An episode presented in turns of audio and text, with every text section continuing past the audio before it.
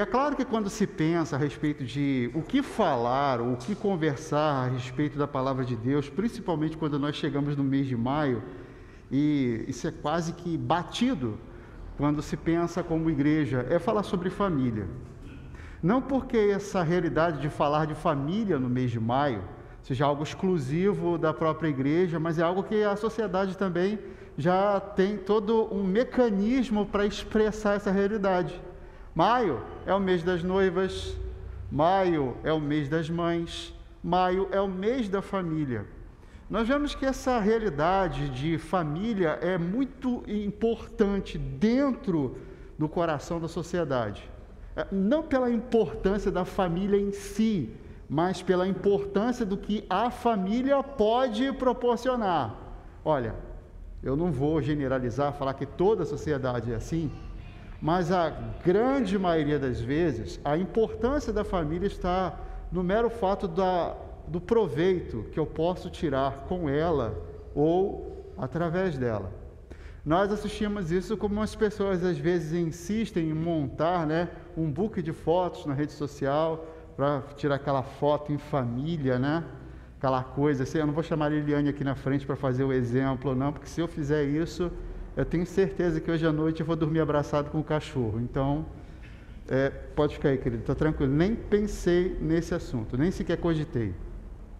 Mas as pessoas sentem uma necessidade muito grande de venderem as suas ideias, de venderem a si mesmas e, em muitos instantes, usam a família como um trampolim para isso. A própria propaganda já descobriu. Nós temos na memória o pessoal que é mais vintage, como eu e o Diel, por exemplo, né, que a gente não é velho, a gente é vintage. Tem que valorizar, Diel. Nós somos vintage. A gente lembra da propaganda da margarina, né? Que tem o pessoal da família, não vou falar o nome porque eu não estou pra, recebendo para poder fazer a propaganda da Doriana, né? Então não vou nem falar nela. Mas vai lá fazer aquela história da família tomando café da manhã, aquele troço todo e mostra ali aquela coisa em família. Né? A Nutella também fez isso, enfim. Nós vamos perceber que o conceito família, em muitos momentos, é utilizado como fator de monetização, onde eu vou ganhar financeiramente ou eu vou ganhar em algum tipo de vantagem, seja de fama, seja de notoriedade, seja de confiabilidade. Político faz muito isso, né? É aquela propaganda que a família está junto, né? aquela coisa toda. E nem sempre essa realidade familiar, ela é de fato realidade. Às vezes, é simplesmente como no caso da margarina. Em muitos instantes, é só propaganda. E aí, pegando dentro daquilo que é o contexto gospel do negócio, aí em muitos instantes vamos ver a igreja embarcando nessa mesma realidade de uma forma negativa, onde a igreja vai, em muitos instantes, valorizar a família, não como ela é de fato importante, mas em muitos instantes, infelizmente, é uma realidade de algumas pessoas, em que a família também é simplesmente o portfólio, é simplesmente a propaganda. E aí, de uma forma muito elaborada, pega-se aquele texto que você encontra no final do livro de Josué, e que justamente lá no capítulo 24, verso 15, né, você vai encontrar Josué falando: Olha, eu não sei vocês, mas eu e minha casa serviremos ao Senhor. E esse minha casa e eu, ou eu e a minha casa serviremos ao Senhor, se transforma em campanha publicitária da igreja, se transforma em plataforma de determinados ministérios pastorais, se transforma em, em propaganda de alguns grupos dentro da comunidade cristã. Mas o mais terrível de toda essa história é que às vezes é só foto e não é fato. É que às vezes é só propaganda. Às vezes é só da boca para fora e não da porta de casa para dentro.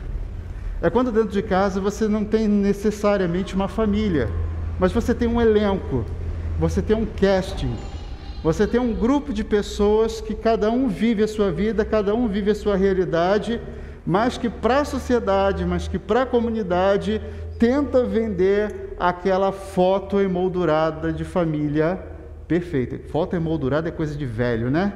Postar na rede social para ser curtida beça, aquela foto linda em família. Pronto, está mais contextualizado. Só que terminar bem, essa coisa de parecer que para as pessoas é importante, nós vamos ver que ser é muito mais importante do que isso, para nós e principalmente para Deus. E eu quero convidar você, a, assentado mesmo como está, mas com seu coração reverente a Deus, a abrir a sua Bíblia no livro de Josué, mas não no final, no início do livro, no capítulo de número 1.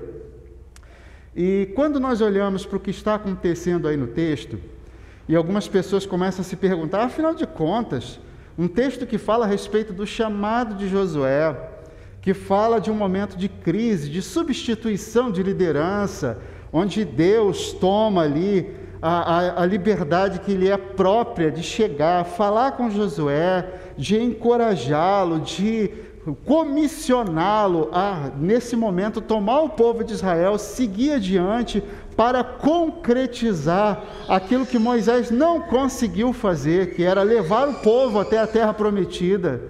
E diante dessa realidade toda, o que isso tem a ver com família? É que Josué só consegue dizer: Minha casa e eu serviremos ao Senhor.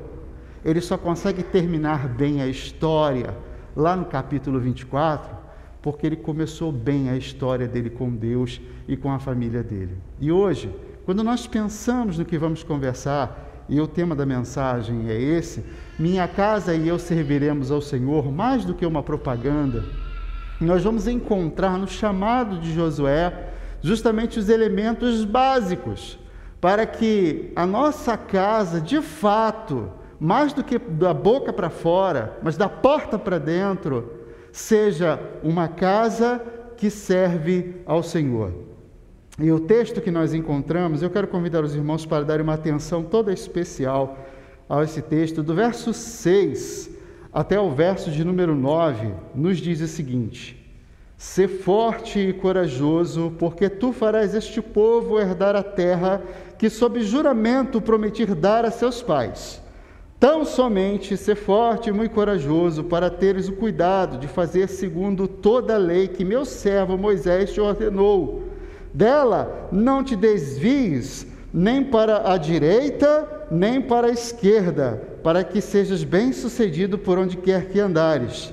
Não cesses de falar deste livro da lei, antes medita nele dia e noite, para que tenhas o cuidado de fazer segundo tudo quanto nele está escrito. Então farás prosperar o teu caminho. E aí, parêntese aqui, farás prosperar a tua família também, tá? Voltando ao texto. É, e serás bem-sucedido. Não te mandei eu? Ser forte e corajoso, não temas, nem te espantes, porque o Senhor teu Deus é contigo por onde quer que andares. Senhor, a tua palavra ela é poderosa e operosa. E nós cremos nisso. E nesse momento em que, numa manhã tão bonita como essa, temos a oportunidade de nos encontrarmos com a tua palavra, nós queremos suplicar o teu santo favor para as nossas vidas. Senhor, ilumina agora o coração da tua igreja com a luz dos mais altos céus, para que o milagre do Senhor aconteça nesse instante com quem está conosco aqui no templo ou nos acompanha nesse momento via internet. Senhor, faz o teu milagre acontecer, abrindo, Senhor, os tesouros de tua palavra aos nossos corações e abrindo, Senhor, os nossos corações aos tesouros de tua palavra. Dá-nos a graça, Senhor, de ouvirmos não o que queremos, mas o que de fato precisamos ouvir da parte do Senhor. Por favor, Pai. Nesse momento especial, eu peço da, pela tua graça, eu suplico a tua misericórdia, a tua consolação e a tua condução nesse instante. Onde o Senhor acalme meu ser, onde o Senhor me ajude, onde o Senhor me abençoe, para que as minhas imperfeições, as minhas impossibilidades, as minhas limitações não possam, Senhor, perturbar, não possam, Senhor, atrapalhar, ó Deus, a gloriosa pregação da palavra do Senhor. Assim, Deus, eu rogo, assim nós rogamos, assim nós esperamos no Senhor e oramos assim, no nome que está acima de todo nome, no nome do teu filho Jesus. Amém.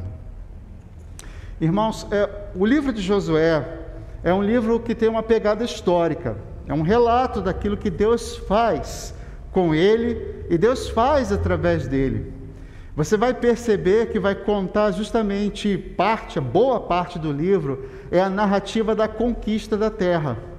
Já o que está acontecendo nesse momento é que parte do, do projeto já estava acontecendo, ou seja, antes do Jordão já havia parte do povo dominando a terra, mas nesse momento ainda tem todo o resto, o que na verdade Deus prometera desde antes, o que Deus falara com Moisés, que era o projeto original da terra prometida além do Jordão. Eles ainda não chegaram em Jericó, e nesse momento, depois de uma boa temporada de 40 anos no deserto, depois de muitas aventuras e desventuras, depois de tantos embates, depois de tantos momentos, depois de descobrir o que é cultuar a Deus, o que é relacionamento com Deus, depois de verem o seu líder máximo, Moisés, trabalhando no seu dia a dia, e depois de perceberem que ele não está mais com eles, ou seja, o, o cargo está vago. E diga-se de passagem agora, é, Josué tem o comprometimento de assumir essa responsabilidade. Moisés, em vida, já tinha indicado que Josué seria, de fato, o seu substituto. E Deus, nesse instante, no texto em que nós lemos, mostra justamente o referendo dele em chegar e dizer o seguinte: essa é de fato a minha vontade. O que antes Josué ouve de Moisés falando: oh, você vai ser o cara, é isso aí, você vai assumir essa responsabilidade. E agora, Deus fala a Josué. E Deus tem ó, o, o, o hábito, e isso acontece não só com Josué, isso acontece com Moisés, isso acontece com Abraão, isso vai acontecer posteriormente com muitas outras pessoas. É que Deus não só fala, mas Deus encoraja. E essa unidade, inclusive, do texto, alguns é, teólogos mais animadinhos, né, gostam de dizer que é parte, né, do Pentateuco. É o pessoal que gosta do hexa, né, já diz assim, olha, é o hexateuco. O pessoal gosta de, de tentar as coisas diferentes de vez em quando. Mas essa unidade, embora tenha uma referência histórica muito grande, onde tem uma ligação muito forte com o que acontece no Pentateuco, porque é resultado disso, é resultado do trabalho, é resultado das perspectivas, é resultado de tudo aquilo que, que Moisés houver ensinado, agora o personagem é outro. O foco agora é com Josué e o trabalho que ele tem que realizar. E o curioso é nós percebermos o modo como Deus agora trabalha trazendo esses indicativos que são importantes, esse encorajamento. Você não tem uma missão como a de Josué de dominar uma terra, mas você tem a missão de ser justamente sal e luz para sua família. E talvez o seu coração esteja desencorajado diante disso. E nesse momento, o que nós vamos ver na palavra de Deus era para encorajar o seu coração para que você possa caminhar adiante e fazer assim, para que então a sua família não seja só um elenco, mas minha casa e eu serviremos ao Senhor seja mais que uma propaganda. E a primeira coisa que o texto nos ensina essa manhã, você olha no verso 6, eu vou repetir o texto, vamos fazer o seguinte, vamos ler todos juntos o verso 6, que diz o seguinte: Ser forte e corajoso, porque tu farás este povo herdar a terra que, sob juramento, prometi dar a seus pais. Acho bacana quando Deus quer estimular Josué, porque Deus não abre a maleta e apresenta uma lança ungida. Deus não abre a maleta santa dele, o baú santo, e não apresenta um escudo abençoado, não apresenta uma espada do não sei o que, e aí o pessoal que gosta de mitologia pode usar a palavra que for mais conveniente.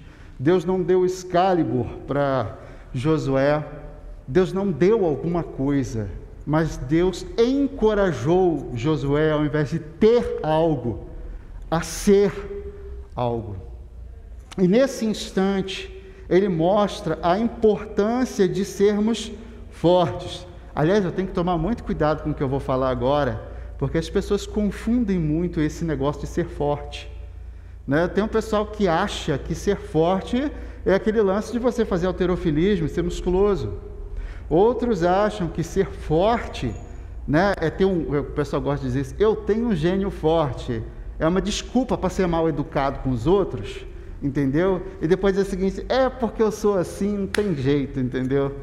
As pessoas confundem esse ser forte, e isso tem acontecido bastante, não só hoje, mas há um bom tempo, do lance de ser machista, de bancar, eu sou realmente macho, né? Em outro momento, acha que é ser forte é ser feminista, né? Não, sou mulher feminista e tal, eu sou forte.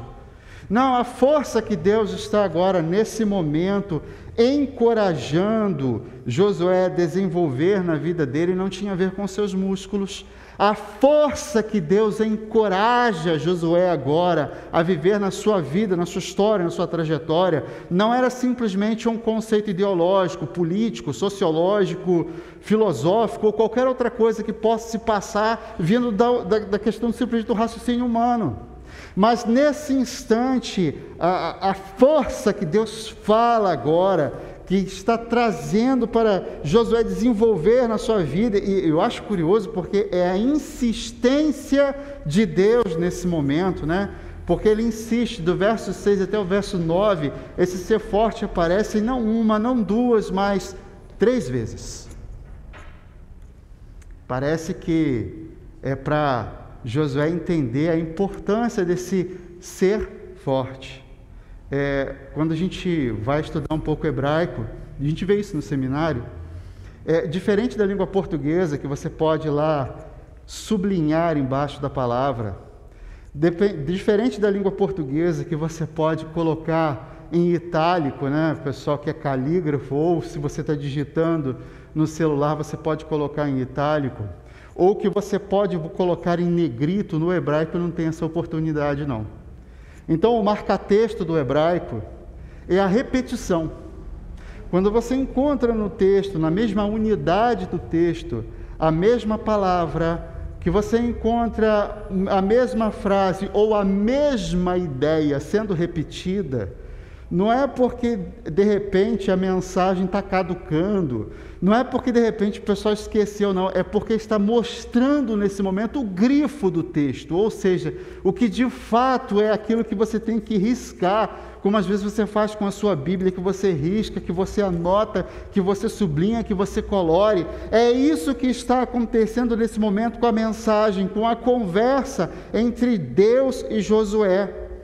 Porque Deus, nesse momento, sabe da importância do que está acontecendo com Josué, a pressão que ele está enfrentando, a pressão de substituir um líder que o pessoal falava: olha, Moisés, olha, realmente, fabuloso. Ainda mais depois que morre, né? É aquele negócio, né? Morre, vira santa. Aí que o pessoal chega e olha, né? Depois que a pessoa vai embora, é maravilhoso. Aí todo mundo começa a fazer aquela coisa, aquela exaltação em que você às vezes olha e fala assim: é, não é bem assim não, hein? O cara era bom, mas olha, ele tinha os seus problemas, ele tinha os seus defeitos, ele tinha suas dificuldades, ele tinha sua humanidade. E diante de tudo isso, da glamorização de quem é Moisés, diante da expectativa do povo, porque queria agora um líder que de fato os levaria à conquista, diante da pressão agora própria do que estava acontecendo dentro do coração de Josué, porque o texto não chega agora mostrando qual é o pensamento dele, mas é como eu costumo dizer: nada está à toa dentro do texto bíblico, nada está acontecendo de bobagem, nada está acontecendo por acontecer, existe um fim próprio, ou seja, quando Deus diz ser forte, é porque o coração de Josué nesse momento estava desfalecendo diante da pressão da vida, e às vezes nós nos sentimos assim. Nós nos sentimos pressionados de tal forma pela sociedade, nós nos sentimos pressionados de tal forma pela vida, nós nos sentimos pressionados de tal forma por tudo que está à nossa volta, que tem horas que nosso coração está miudinho, está desfalecendo. E nesse momento Deus chega e encoraja Josué a ser, a ser forte, a ser forte em Deus. O que nós assistimos nesse momento é Deus encorajando Josué da forma certa, não a parecer forte, não a se mostrar forte para as pessoas. E esse é um defeito que às vezes nós assistimos no nosso dia a dia acontecendo, a importância de parecer. Só que o que parece e o que é são coisas completamente diferentes. Você vê o carro de segunda mão que às vezes você vai comprar, o carro por fora está lindo, a pintura está espetacular, a lataria está maravilhosa, mas você não sabe quantos quilos de plástico já foi passado naquele carro. Você não sabe como é que está o motor daquele carro. Você não sabe como é que está o funcionamento daquele carro. Você não sabe como ele é, mas você está apenas vendo ali, como às vezes algumas pessoas veem a foto do carro na internet e falam assim: olha, esse aqui parece bom. E parecer e ser são duas coisas completamente diferentes. Hoje, quando nós vivemos um foco em que as pessoas se preocupam muito em parecer bonitas, onde as pessoas se preocupam muito em parecer que tem sucesso, onde as pessoas se preocupam muito em parecer que tudo está bem, em parecer que são fortes, em parecer que está tudo maravilhoso, Deus mostra nesse instante a importância não de apenas parecer, mas de ser. E uma das coisas mais complicadas é que quando nós trazemos isso para o domínio da fé, é triste dizer isso, mas às vezes as pessoas querem parecer espirituais. As pessoas querem focar nisso, no parecer ser o colosso espiritual, quando Deus, na verdade, está chamando você a ser espiritual. Quando Deus está chamando você a ser forte na presença dEle. Quando Deus chama você a ter relacionamento com Ele como fruto desse mesmo relacionamento, não apenas parecer, mas ser. E quando você é forte em Deus, isso afeta a sua família. Isso muda a química do negócio. Eu acho muito interessante um texto que Jesus fala sobre essa coisa da química. É, Jesus falou sobre isso, gente. Sermão do Monte, Jesus é, é o grande sermão. Jesus fala sobre coisas muito interessantes. Ele fala sobre as bem-aventuranças, o pessoal foca muito nisso. Mas logo depois das bem-aventuranças, no capítulo 5, e nós olhamos, abra sua Bíblia, marca o texto de Josué, mas abra sua Bíblia em Mateus capítulo 5, verso 13. Você vai observar Jesus falando sobre química, falando sobre a adição de produtos, de elementos, e ele fala nesse momento sobre a importância do NaCl, ele fala sobre a importância do, do sal. E quando nós olhamos Mateus capítulo 5, verso 13, Jesus olha para aquelas pessoas que estão ouvindo a sua mensagem, depois dele falar das bem-aventuranças, e, e, é interessante isso, que Jesus tem esse poder comunicativo, ele, ele fala de uma forma inteligente e envolvente.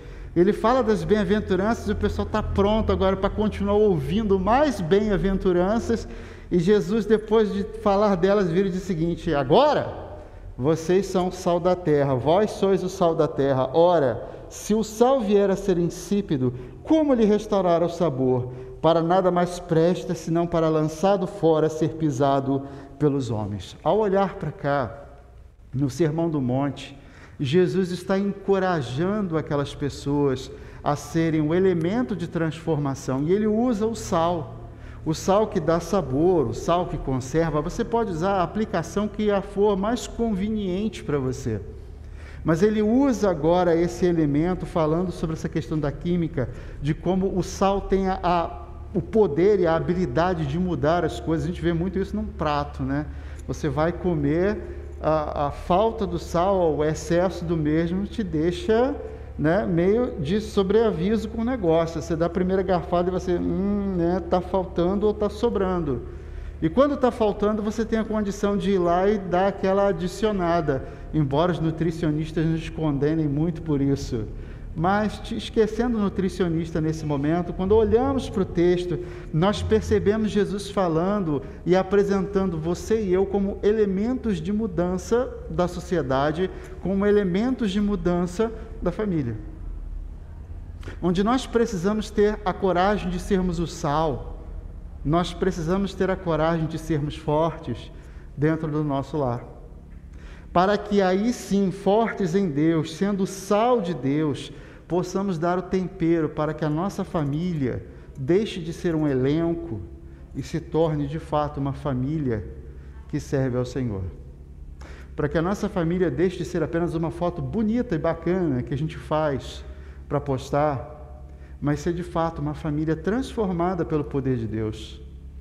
Uma família que tem problemas, porque você vai continuar tendo problema, não crie fantasias na sua cabeça. Uma família que tem altos e baixos, porque a vida é assim, mas é uma família que é forte, porque é forte em Deus. E nesse momento você percebe Deus falando a Josué e você percebe Jesus falando aquelas pessoas, ou seja, Deus, a palavra de Deus falando aos nossos corações sobre a importância de não só parecer, mas de fato de sermos. Tenha coragem. Se, eh, se disponha nesse momento a ser forte. Mas para minha casa e eu servirmos ao Senhor, mais do que propaganda, não só é necessário ser forte, mas há uma outra coisa. É necessário nós sermos cuidadosos. E quando eu olho a igreja com todas essas faixas amarela e preta, né, que são justamente para destacar a importância do distanciamento entre as pessoas, e é por isso que nós estamos aí separados. As únicas pessoas que estão sentando juntas é porque são família, né? então ficam juntas em casa, então não racionalmente falando, não tem porquê de andarem separados quando chegam dentro da igreja. Mas essas fitas servem justamente para nos distanciar, para nos falar: ei, cuidado, tem essa fita aqui, é para você não ultrapassar essa mesma fita. E ao olhar para cá, quando Deus fala para ser cuidadoso, o texto nos diz o seguinte: vamos ler todos juntos o verso 7.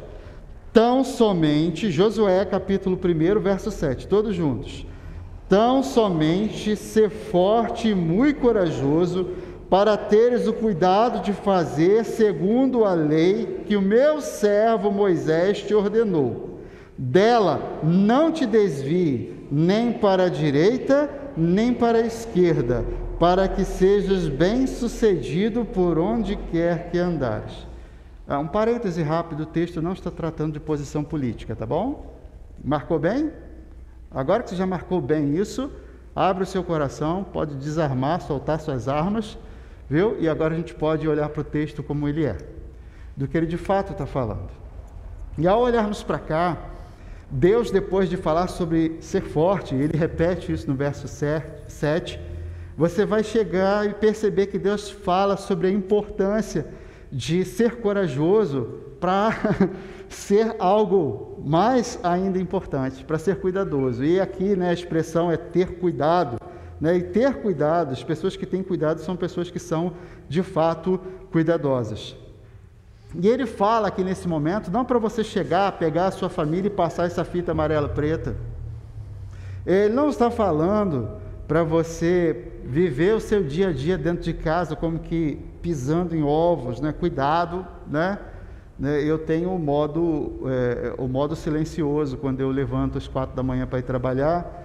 Liliane disse que não tem problema porque ela já está ali morta na cama, então para ela não faz. Mas eu acordo no modo silencioso, não acendo luz alguma, vou no modo furtivo, entendeu? Ter, faço tudo que eu preciso fazer, organizo tudo que eu tenho que organizar, me arrumo para sair, para não acordar ninguém. Eu me preocupo até em não acordar o cachorro. Né? É porque se eu acordo o cachorro, o cachorro acorda o vizinho, o vizinho e acorda todo mundo. Então eu me preocupo até em não acordar o cachorro. Eu respeito o sono de todo mundo. E nesse momento não é desse tipo de cuidado que o texto está falando para gente. Tem horas que nós nos preocupamos, e isso é importante, tá? Nos preocuparmos com a saúde. Legal, ótimo, se preocupe com a saúde, sim. Tem horas que nós nos preocupamos com a nossa imagem. É importante você se cuidar bem, você parecer bem, você se mostrar bem, porque você está bem, tá? Frisando isso, que foi o que a gente conversou anteriormente. Mas, acima de tudo, o texto está falando para a gente sobre um cuidado especial. Se você olhar agora, é cuidado para alguma coisa. Olha lá para o verso 7. É, é, ser forte e corajoso para teres o cuidado de fazer e de fazer segundo toda a lei que o meu servo Moisés te ordenou. Achei bacana. Deus poderia facilitar a vida de Josué dando um manual de guerra para ele, falando o seguinte: olha, tem aqui um manual de guerra, 10 lições como dominar a terra prometida, 10 estratégias de como vencer na vida. Isso está parecendo até sermão de pregador coach. Né? 10 estratégias para você vencer, 10 negócios para você resolver. Dez... Não. Deus chega nesse instante e diz o seguinte: Josué, você precisa focar em uma coisa na sua vida, você precisa ser cuidadoso com o seu coração, você precisa ser forte, ser corajoso para você ter cuidado em olhar para a minha lei, em olhar para a minha palavra e mergulhar nela. E nesse momento você viver o que ela está mostrando intensamente para você. E tem horas que nós somos cuidadosos com um monte de coisas. Talvez você seja cuidadoso como eu, ou talvez você não tenha o mesmo cuidado em acordar o seu cachorro, mas a questão toda é que Deus foca agora na importância de ter cuidado com a palavra dele. E não é para você chegar, pegar a sua Bíblia e você colocar uma capa para protegê-la. Você pode, mas não é disso que o texto está falando. Não é de de repente você chegar e falar assim: olha, eu vou fazer o seguinte para minha Bíblia, para as folhas dela não ficarem amassadas, eu vou abrir com muito cuidado. Né? Eu, vou, eu vou ler né, com muito cuidado, eu não vou dobrar o te, eu não vou dobrar as páginas. Ou como algumas pessoas são tão cuidadosas, mas tão cuidadosas com a Bíblia, que resolvem até não ler a Bíblia para poder não amassar as páginas. Entendeu? É. Tem gente que é cuidadoso e ignorar. Não, eu não vou ler a Bíblia não, que se eu ler a Bíblia vai amassar a página, então tenho que ter cuidado com ela, né? Deus não está falando para ser cuidadoso com a palavra dele. Eu vou ter cuidado e não vou ler a Bíblia. Não, não é disso que o texto está falando. O texto está falando para você ter cuidado em ler, para você ter cuidado em mergulhar, em conhecer, porque o nosso problema é que às vezes nós olhamos para a Bíblia como se fosse de uma forma muito simplista, como se fosse apenas um conjunto de sims ou de nãos. Sim, faça isso, não, não faça aquilo. Só que nós vamos perceber que a Bíblia é algo muito mais elaborado do que isso. A Bíblia, na verdade, é justamente a mensagem de Deus ensinando os nossos corações, é a mensagem de um Deus santo a um homem pecador, ensinando ele como caminhar neste mundo com Deus. E tem horas que nós ignoramos isso. Tem gente que até faz selfie lendo a Bíblia, Eu nem vou dizer que é errado, tá? Porque isso é errado de tantas formas que eu não vou nem perder meu tempo falando disso. Ah, eu vou perder meu tempo assim falando disso. Porque tem gente que faz isso, tira selfie perfeita lendo a Bíblia, tira selfie perfeita é, orando, tira selfie perfeita. Se bem que eu ainda não vi selfie de jejum, né? Mas qualquer hora dessa o pessoal vai elaborar, botar um prato vazio, né? Fazer uma cara de fome e aquela coisa toda e tirar aquela selfie, né? Do tipo, estou jejuando tem cinco minutos. Mas de qualquer forma, quando nós olhamos para cá, Deus fala sobre a importância de nós mergulharmos nessa mesma palavra, e eu acho bacana, o texto destaca para a gente uma expressão, duas expressões muito interessantes e são muito pertinentes aos dias de hoje, principalmente, onde ele diz para ele ter cuidado, onde ele diz para ele ser cuidadoso com essa mesma palavra, de aprender essa mesma palavra, e o texto ainda destaca o seguinte: e não te desvies nem para, eu treinei isso em casa, nem para a direita, nem para a esquerda. Porque tem horas em que nós assistimos as pessoas tomando a liberdade de interpretar a Bíblia ao sabor do seu próprio desejo. E é nessa hora em que surgem as distorções.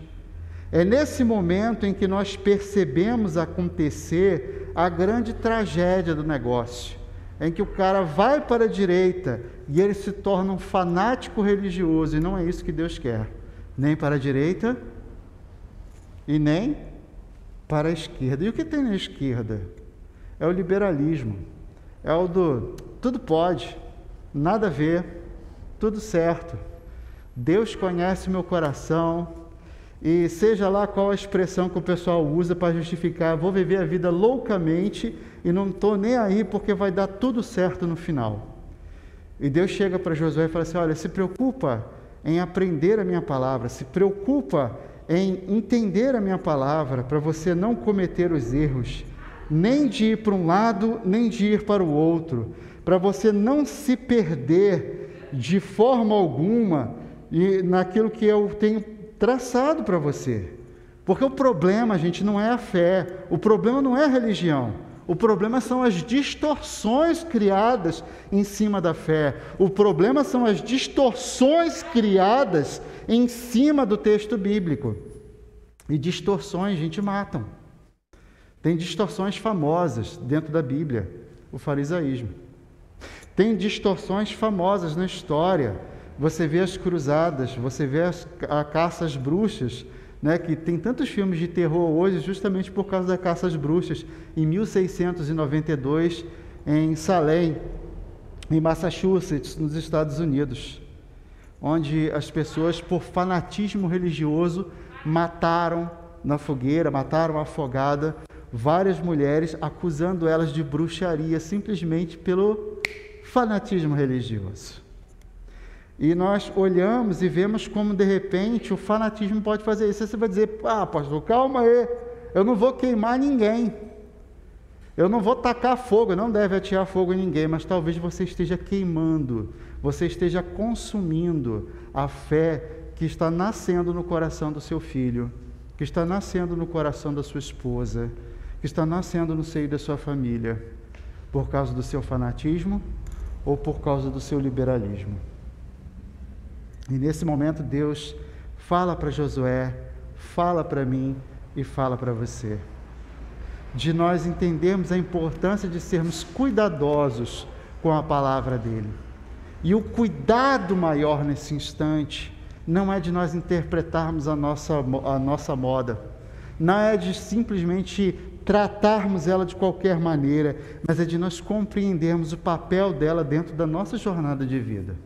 Calma, não estou falando para você como eu ouvi muitos anos atrás, né, surgiu uma proposta num conselho de pastor numa determinada cidade, e eu não vou dizer o nome da cidade, mas o cidadão chegou lá e falou o seguinte: olha, vamos propor a todos os pastores da nossa cidade que dentro de casa eles só podem falar com a esposa usando versículo bíblico. E ela só pode responder a ele respondendo usando o versículo bíblico. E aí alguém teve o bom senso, levantou e falou assim: gente, espera aí.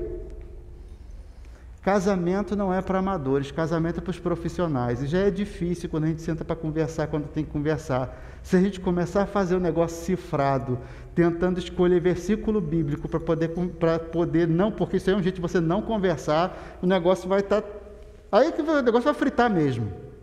Eu não estou dizendo para que todo o seu relacionamento, para que tudo que aconteça, tudo que sai dentro da sua boca, seja simplesmente o pronunciamento do texto bíblico. Não é isso. Você pode assistir seu filme, sua série, você pode conversar sobre futebol, e há quem goste disso, fazer o quê, né? Ninguém é perfeito. Mas, de qualquer forma, o que na verdade o texto está falando é de algo que mexe, que motiva você onde os seus passos são guiados por essa palavra, onde você fala dela não simplesmente proclamando o texto bíblico a alto e bom som para incomodar o outro, mas você promove o texto bíblico na sua jornada de vida, corriqueiramente de casa, onde no culto doméstico você para, lê, conversa sobre ela, mas mais do que isso, no seu dia a dia, as suas expressões e o seu agir refletem essa mesma palavra. Esse é ter o cuidado. E isso foi o que contagiou a família de Josué, e isso foi o que contagiou aqueles que estavam próximo dele, e isso foi o que contagiou o povo ao ponto de, no final da história, que é o que todo mundo quer, chegar lá no capítulo 24, versículo 15, e dizer: Minha casa e eu serviremos ao Senhor. Só que sem esforço, não vai acontecer. Então, minha casa e eu serviremos ao Senhor, mais do que uma propaganda, é quando nós somos fortes. É importante, é necessário ser forte.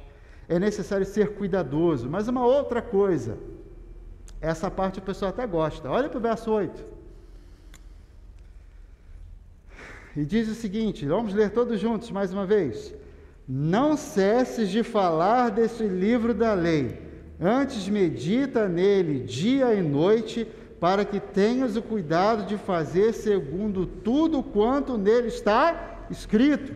Então farás prosperar o teu caminho e serás bem-sucedido. A última parte do texto o pessoal gosta. Ó, eu vou prosperar, eu vou ser bem-sucedido, fantástico. Só que o texto fala sobre algo importante que você vai encontrar no texto, que é justamente linkado ao que nós falamos anteriormente. Linkado à palavra de Deus. Se antes eu precisava ser cuidadoso com ela, o texto diz agora, no verso 8, e você vê isso nas quatro primeiras palavras do texto: não cesses de falar, não cesses de falar, não cesses de falar. Tem gente que fala assim, isso é mole, pastor. Ou não parar de falar é comigo mesmo.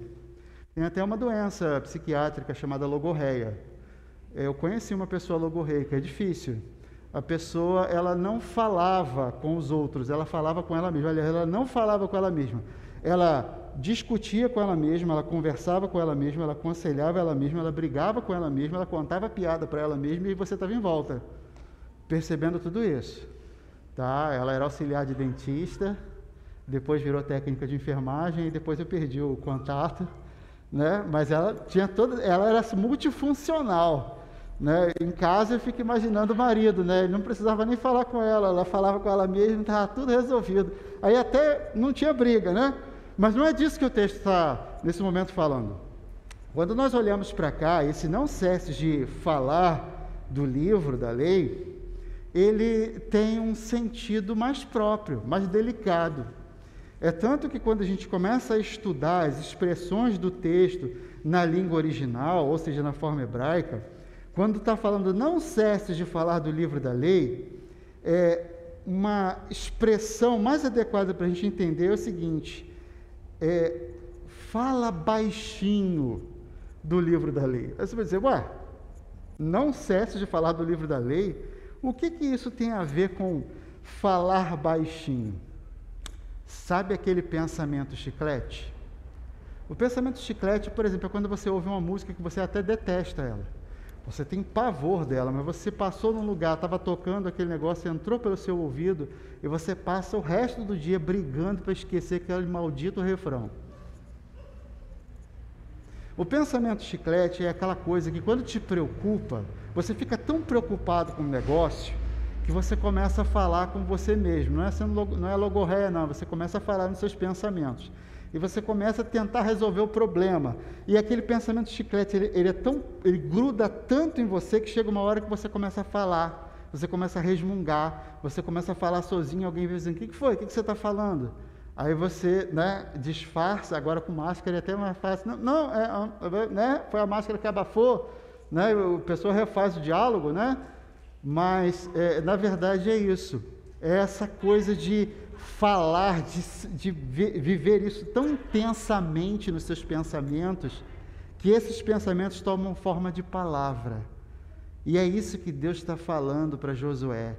Que a palavra dele tome conta do coração de Josué de tal forma, que grude na mente dele de tal maneira, que aquilo venha tomar forma de palavras na boca dele, para que no seu dia a dia, o modo como ele se relaciona, o modo como ele está justamente se relacionando com as pessoas, as pessoas possam perceber que quando ele fala, ele está falando baseado nessa palavra. E às vezes até sai aquele negócio do tipo, é, né? Sai aquele versículo bíblico que tava, você estava pensando ali, né?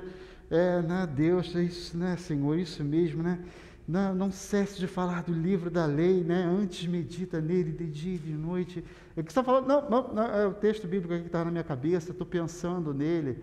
E, e, isso é muito forte dentro do pensamento do Antigo Testamento, porque quando você lê os Salmos, você vai ver o salmista falando nessa lei medito de dia e de noite. É, ele está dizendo que ele está tomado por isso, de tal forma que o pensamento assume a expressão de palavra. É disso que Deus está falando. Só que quando nós pensamos em ser comunicativo, nós vamos para o foco errado do negócio. A gente acha que é ser falastrão, e ser falastrão é inconveniente.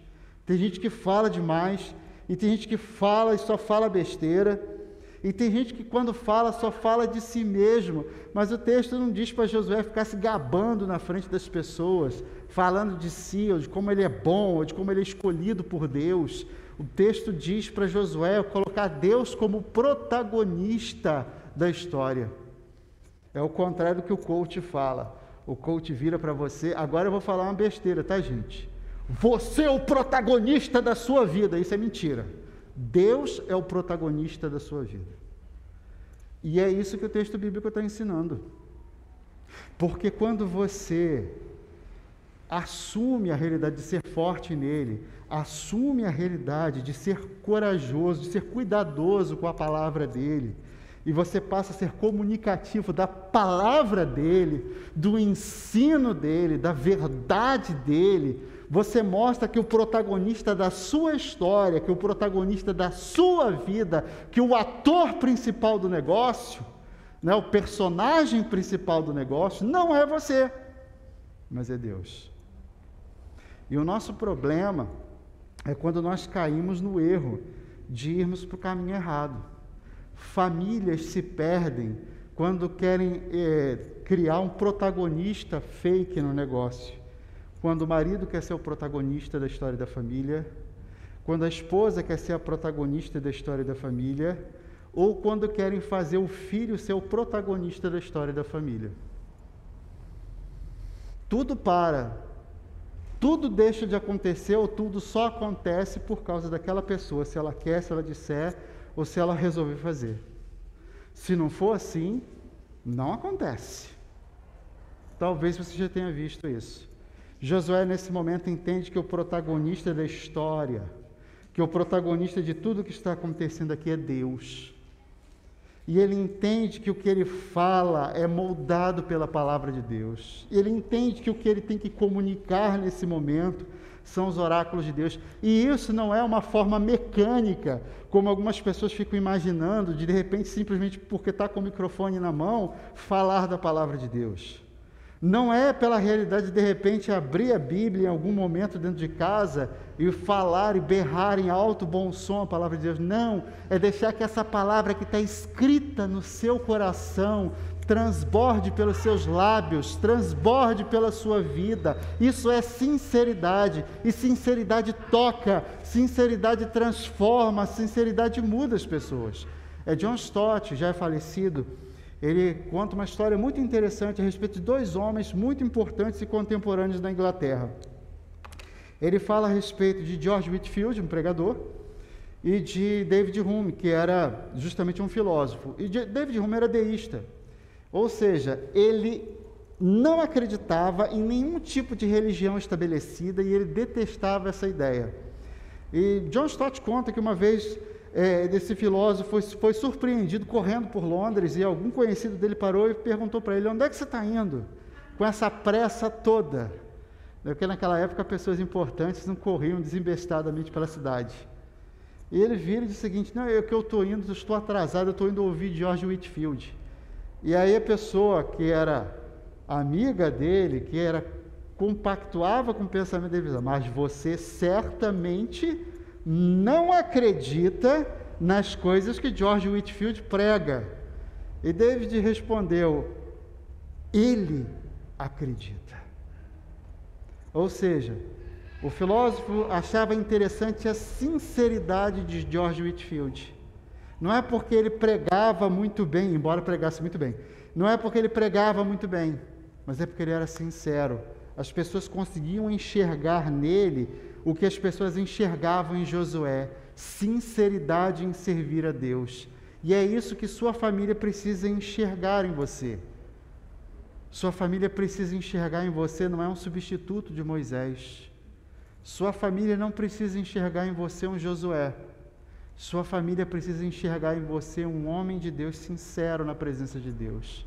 Sua família precisa enxergar em você uma mulher de Deus sincera na presença de Deus. E nesse instante nós percebemos então como isso é poderoso, como essa sinceridade transforma. Porque não é você forçar o seu filho, não é você forçar a sua esposa, você forçar o seu esposo a acreditar no que você acredita, mas é de você demonstrar a sua fé na sua vivência, no seu falar, de tal maneira que as pessoas começam a enxergar a sua sinceridade. E quando elas enxergam a sua sinceridade de vida com Deus, elas podem até não concordar com você, mas isso desperta, isso mexe com elas. E ao olharmos para cá, o mesmo desafio que Deus faz a Josué, Jesus faz também aos seus discípulos. Jesus faz para mim e Jesus faz para você. Olha lá no final do Evangelho segundo Mateus. Mateus, capítulo 28, os versos 19 e 20. E é o texto da grande comissão. As pessoas leem esse texto, as pessoas usam esse texto como tema de campanha, tema de sermão, usam isso como adesivo, usam isso como faixa, destacam o texto de várias formas. Mas da mesma maneira que Deus fala ao coração de Josué sobre a importância de comunicar a mensagem dele. Jesus faz isso aos seus discípulos, dizendo: Ide, portanto, fazei discípulos, versos 19 e 20 do Evangelho segundo Mateus, capítulo 28, e diz: Ide, portanto, fazei discípulos a todas as nações, batizando-os em nome do Pai, e do Filho, e do Espírito Santo, ensinando-os a guardar todas as coisas que vos tenho ordenado e eis que estou convosco todos os dias até a consumação dos séculos. E todo mundo gosta dessa parte de eis que estou convosco todos os dias até a consumação dos séculos. Mas se esquece que Jesus chega e desafia os seus discípulos da mesma forma que Josué foi desafiado que Jesus encoraja os seus discípulos da mesma forma que Josué foi encorajado. Jesus nos encoraja a sermos comunicativos. E como eu estava dizendo até agora, ser comunicativo a respeito da mensagem dele. Paulo aprende isso de uma forma tão magistral que quando ele está escrevendo Coríntios, e, e 1 Coríntios ele fala isso: eu não estou pregando outro evangelho, senão o do Senhor Jesus. Paulo está dizendo que ele não fala de si mesmo, que ele não fala de qualquer pessoa, ele está falando a respeito de Jesus. Porque Paulo entendia que o testemunho de Jesus, que antes de dizer esse texto aqui, os versos 19 e 20, ele foi traído, ele foi espancado, ele foi morto na cruz do Calvário, ele foi enterrado e ressuscitou ao terceiro dia. E quando Jesus ressuscita, ele se reencontra com seus discípulos para encorajá-los na missão. E no instante em que Jesus faz isso, de procurar encorajar os seus discípulos, a grande missão de, dos discípulos, a minha grande missão, seja lá no mundo longe da, de Nova Friburgo, ou seja dentro da minha casa, é justamente de fazer discípulos, é justamente de estar comunicando a operosa e maravilhosa mensagem de Deus. E é isso que transforma a minha casa e a sua casa em mais do que simplesmente uma foto. Lembro que nós conversamos desde o início. Estamos falando, minha casa e eu serviremos ao Senhor mais do que propaganda. E eu lembrei da propaganda da Doriana, que alguns de nós lembram, que era a propaganda onde a família aparecia, né, toda alegre, feliz, para tomar café da manhã, e aparece um garotinho ali, né, que é o vizinho, e tudo aquela coisa toda, tá todo mundo emocionado, porque o vizinho está paquerando ali a filha do, do casal, da família, e ele entra para tomar café, né? E aí a Doriana resolve todos os problemas, a família fica feliz da vida, tudo se resolve, o ciúme do pai passa, tudo está resolvido, tudo está tranquilo.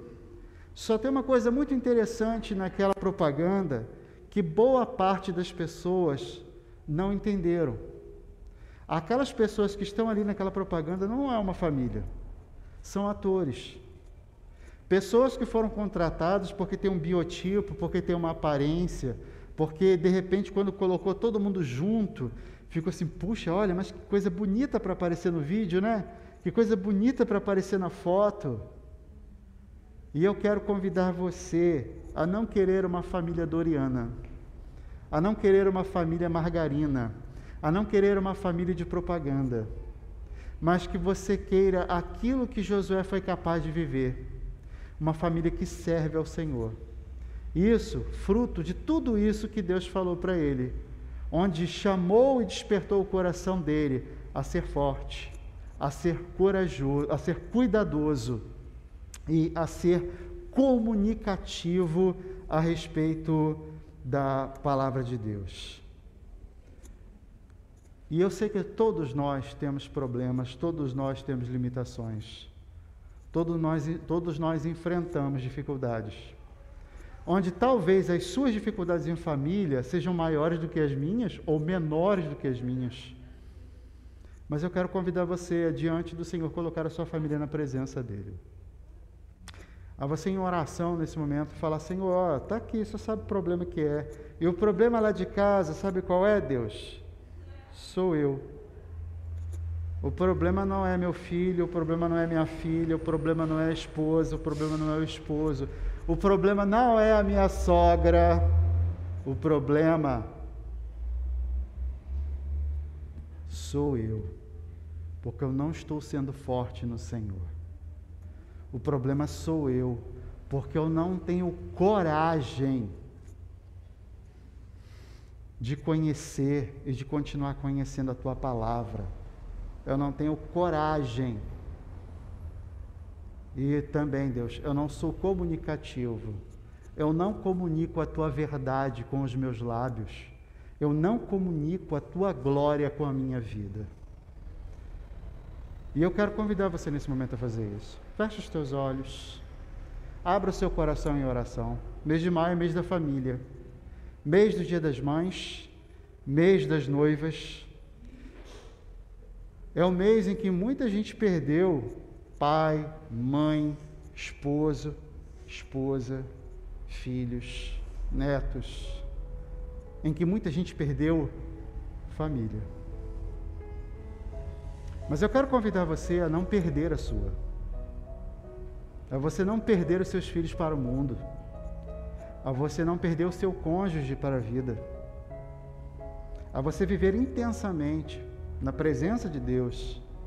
E esse viver na presença de Deus toque e contagie a história da sua família, pela sinceridade da sua fé, onde você comunica a verdade do que você realmente crê. E o que realmente você crê é porque você foi corajoso, é porque você foi forte e procura ser forte em Deus e nas coisas de Deus, não em falar forte, mas de falar a verdade.